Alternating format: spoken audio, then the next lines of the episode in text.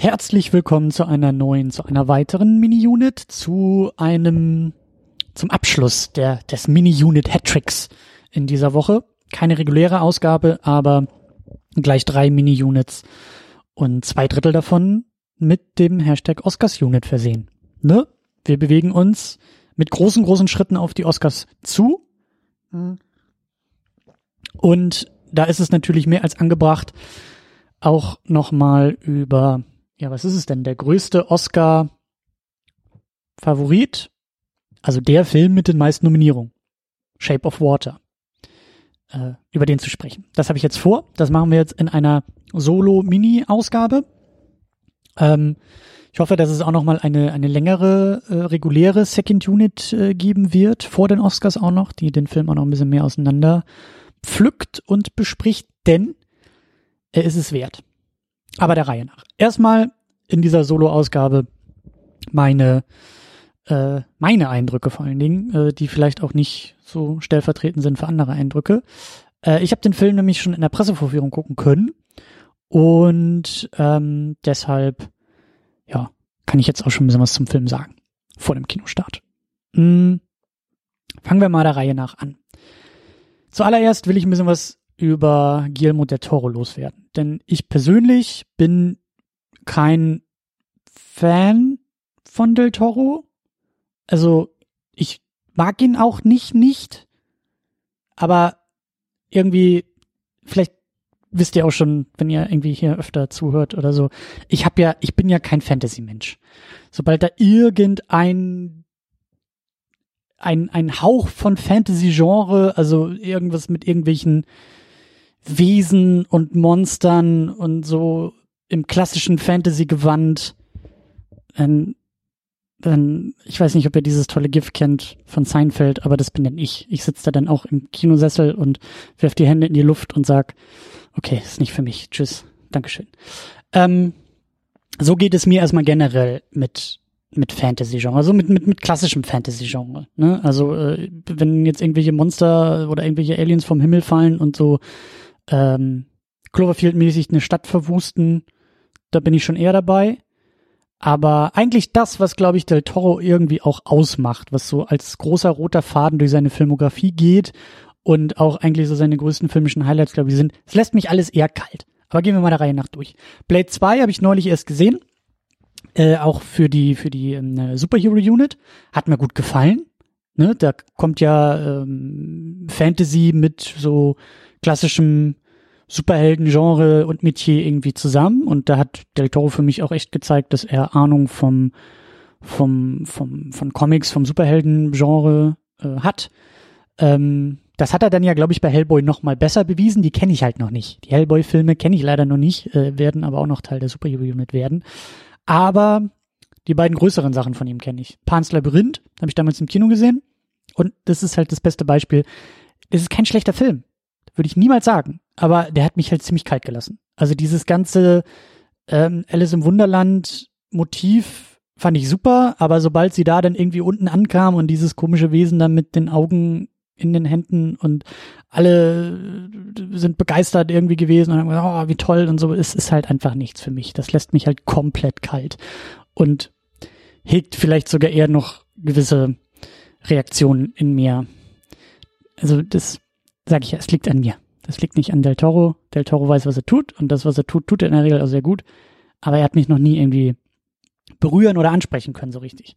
Pacific Rim habe ich auch gesehen, will ich jetzt auch noch mal in Vorbereitung auf den zweiten Teil hier in der Second Unit noch mal ausführlicher verpodcasten. Ähm, mal gucken, wie auch so diese Diskussion sich entwickeln wird, aber der Film hat mich damals, also ich fand den unfassbar leer der sah toll aus, tolle Action, tolle Momente, auch da wieder Del Toro als, als Genre-Mensch, der äh, im Kaiju-Genre sich, sich, sich gut auskennt, aber dann etwas abliefert, was mich halt eher leer zurücklässt. So. Deswegen hat mich Del Toro einfach noch nie wirklich vom Hocker hauen können. Und vor allen Dingen auch nicht irgendwie berühren können oder irgendwie emotional ansprechen können.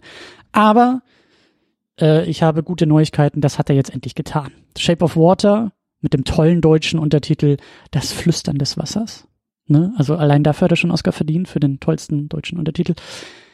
Der hat mich dann doch ansprechen können. Der hat mich ansprechen können, der hat mich berühren können. Da kommt für mich zum ersten Mal alles zusammen, was ähm, was für mich ein ein ein, ein ja einen emotionalen ein einen schönen schönen schönen schönen Film ausmacht. Und das liegt wahrscheinlich daran, deswegen weiß ich nicht, ob das jetzt so stellvertretend ist für andere, weil die Fantasy-Elemente auch gar nicht so groß sind in dem Film. Also das ist jetzt nicht so Pans Labyrinth-mäßig, ne, dass sich da eine komplette Welt auftut und und ähm, und ähm, so so so ein ein großes ein, ein, eine große Welt erschaffen wird, sondern es ist wirklich sehr sehr klein, sehr sehr zurückhaltend das Fantasy oder die Fantasy-Elemente und auch eine sehr zurückhaltende Geschichte und eine eher kleine Geschichte und ähm, das hat mich alles sehr, sehr berühren können, ansprechen können.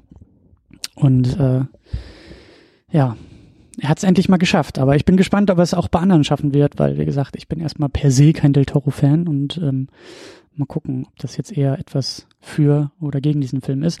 Aber der Reihe nach. Ähm, vielleicht ein paar Sachen noch zum Inhalt ich werde nicht viel spoilern, aber so ein bisschen Prämisse ist ja vielleicht auch nochmal ganz gut. Ähm, es geht um die wunderbare Eliza, gespielt von der noch wunderbareren Sally Hawkins, die sofort mein Herz gestohlen hat in diesem Film und auch gerne das Herz behalten darf, denn das ist ganz fantastisch, was sie da, was sie da abliefert. Und sie ist eine sehr, was ist sie denn? Sie ist, sie ist eine, eine irgendwie so emotional zurückgezogene Frau, ähm, vielleicht auf eine Art und Weise ein bisschen einsam, obwohl sie kein einsames Leben zu führen scheint. Also was, was auch nochmal ganz interessant ist, sie ist stumm. Sie kann hören, aber nicht sprechen und spricht, kommuniziert mit Gebärdensprache, was aber auch wieder sehr schön in dem Film ist, das ist nicht, sie wird darauf nicht festgenagelt. Sie ist nicht allein oder einsam, weil sie stumm ist, das ist kein Problem. Sie kann mit ihrer Umwelt kommunizieren. Sie hat einen äh, sehr liebevollen, ich glaube, Nachbarn. Ähm, sie arbeitet in so einer Forschungseinrichtung, Kalter Krieg ist das USA, äh, ich glaube 60er oder sowas, 50er, 60er. Und arbeitet da so als, als Putzkraft, Hausmeisterin. Und es ist es ist kein großes Thema, dass sie, dass sie stumm ist. Es ist wie gesagt jetzt nicht, oh, das, das arme, das arme behinderte äh, Mädchen sitzt da in der Ecke und ist traurig und äh, überhaupt nicht. Aber das ist ein Teil ihres Wesens, der sie jetzt nicht ähm, zu sehr definiert, aber das schwingt da glaube ich auch so ein bisschen mit rein. Aber dieses Grundgefühl von irgendwie ein bisschen anders sein, ein bisschen einsam sein dadurch, obwohl sie eine liebevolle Umgebung hat und auch mit Menschen zu tun hat. Und man merkt die ganze Zeit, da fehlt so ein bisschen was bei ihr. Sie ist nicht glücklich, sie ist nicht erfüllt, ähm, aber scheint ihr jetzt auch nicht wirklich schlecht zu gehen. So. Und sie lebt so vor sich hin und das Ganze fängt auch sehr schön, sehr märchenhaft ein. Das hat alles so eine, so eine märchenhafte Welt, in der sie irgendwie unterwegs ist. Und eines Tages wird dann in diese Forschungseinrichtung, man, man sieht glaube ich auch nie so richtig, was das, was das eigentlich sein soll, ob da jetzt irgendwelche Raketentests oder so gemacht werden. Es sieht halt alles so ein bisschen, so ein bisschen äh, wissenschaftlicher aus. Und auf einmal kommt in diese Einrichtung ein, ein sehr merkwürdiges Amphibien, Fisch, Menschenartiges Wesen, was dort untersucht werden soll. Und wie ein, nicht nur wie ein Objekt, aber wie ein, wie ein, ja, wie soll man sagen? Es wird halt, es wird halt schlecht behandelt, es wird erniedrigt, es wird auch sehr gut gespielt von Michael Shannon, der vielleicht ein bisschen eindimensional so als äh, bartzwirbelnder Bösewicht ist, aber halt großartig besetzt in dieser Rolle. Also das kann er mit äh, verbundenen Ohren, Augen und äh, äh, anderen Körperteilen halt sehr, sehr gut. Ähm, und er ist so ein bisschen der, der, der Bösewicht, der dieses Wesen halt quält und auch so diese, diese, diese sehr, ähm, ja, diese sehr ähm, aggressive, herablassende Haltung halt auch gegenüber diesem Wesen verkörpert und eigentlich Information oder was auch immer er da aus diesem Wesen rausprügeln will, aber er behandelt es halt nicht gut. So, und das, das ist eigentlich so das Setup dieser ganzen Geschichte, dass halt dieses Wesen in diese Station kommt und die gute Eliza ist halt ähm, eine der wenigen, die es schafft, ähm, im Verborgenen natürlich ein, ein, eine, eine, ja, eine Beziehung oder, oder eine, eine Brücke zu diesem Wesen aufzubauen. Und ähm, darum geht's halt in dem Film. Und das ist, wie gesagt, das ist so dieses, dieses eine ähm, punktuelle Fantasy-Element. Dieses Wesen wird da so reingeworfen, der Rest dieser Welt ist halt sehr sehr, ja klar, märchenhaft, aber sehr wirklichkeitsnah, was, was mir sehr gut gefallen. Es geht jetzt nicht wie bei Pans Labyrinth darum, dass sie in der Forschungsstation irgendwie äh, in der Bibliothek die falsche Tür aufmacht und auf einmal irgendwie so ne, äh, in irgendwas hinabsteigt oder so, sondern es ist dann wirklich nur dieses eine Wesen und dieser Umgang mit diesem Wesen und diese Verbindung und das ist, es ist auch, es ist, äh, und das ist das Tolle an dem Film. Der Film ist sehr, sehr, ähm, also dieses Märchenhafte hat mich halt sehr begeistert. Das ist sehr, sehr zart, sehr, sehr, sehr unschuldig, sehr zurückhaltend, also auch, auch, also da, wie gesagt, da kommt so viel zusammen. Das ist eine tolle Kameraarbeit, die da in dem Film geleistet wird. Die Kamera fließt wirklich äh, durch die Räume und liefert ganz, ganz tolle Bilder. Der Score ist wunderschön. Ähm, und es gibt einfach tolle Momente in dem Film. Es gibt so richtig, also das, das hat mich echt begeistert, dass, dass so, so, so zarte, unschuldige Momente, die irgendwie stehen gelassen werden, die, die, die, ohne zu viel zu spoilern, aber die sich halt entfalten können auch. Und das hat so ein, das hat so was Unschuldiges, das hat so was Verletzliches auch irgendwie. Und dieser ganze Film und diese Momente. Und es, es gibt einfach tolle Momente. Da ist mir das Herz aufgegangen und ich habe gleichzeitig mit dem Kopf geschüttelt, weil ich dachte, ey, das, äh, wir sind im Jahr 2018 angekommen und ich darf gerade diesen Moment im Kino erleben und es ist wunderschön. Also das, das, es ist absurd. Es ist, wenn man es aufschreiben würde auf ein Blatt Papier und lesen, dann schüttelt man auch nur mit dem Kopf und sagt, was, was, was, was gibt's da für Szenen? Hä? Und dann sitzt man aber im Kino und ist da drin und erlebt das und das ist einfach nur schön. Es ist wunderschön. Und das ist auch dieser ganze Film. Der ganze Film ist sehr, sehr schön toll gespielt, toll besetzt. Ähm, Octavia Spencer spielt auch noch mit. Sie ist so ähm, ähm, Arbeitskollegin von der Eliza.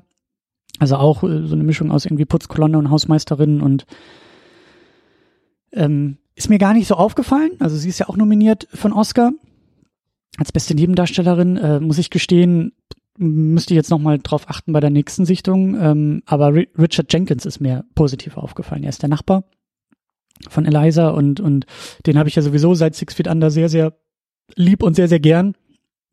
Und hier spielt er halt einen, einen, einen, einen ja, was ganz anderes. Hier spielt er auch einen sehr verletzlichen alten Mann.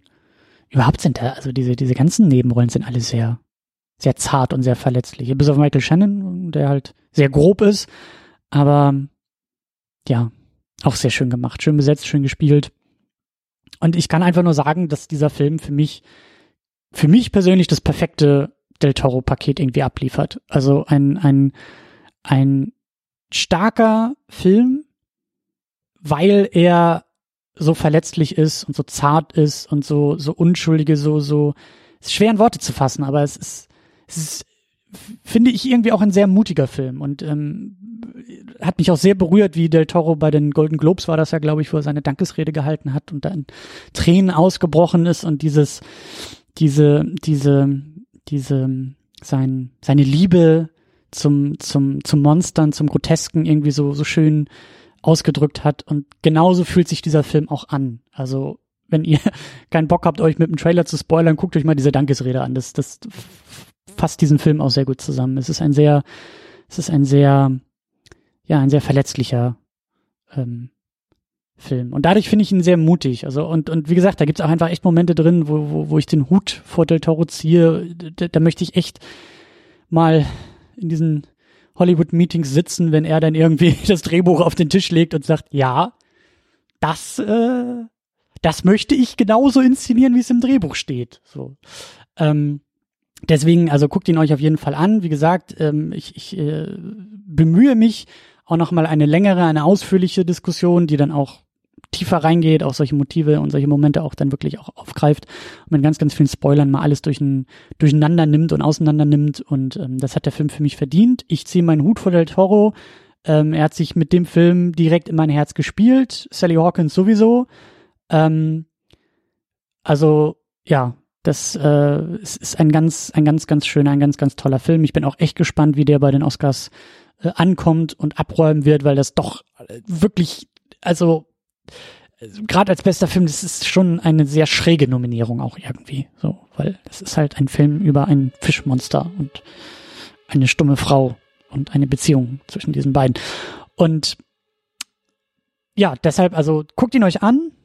Ähm, wird mich auch interessieren, also wir sind ja hier noch in einer spoilerfreien Mini-Unit, wird mich auch interessieren, falls ihr ihn schon gesehen habt, weil der lief ja, glaube ich, auch schon irgendwie in den Fantasy Film Nights oder sowas. Also ich habe bei Letterbox auch gesehen, dass ein paar von euch den, glaube ich, auch schon gesehen haben.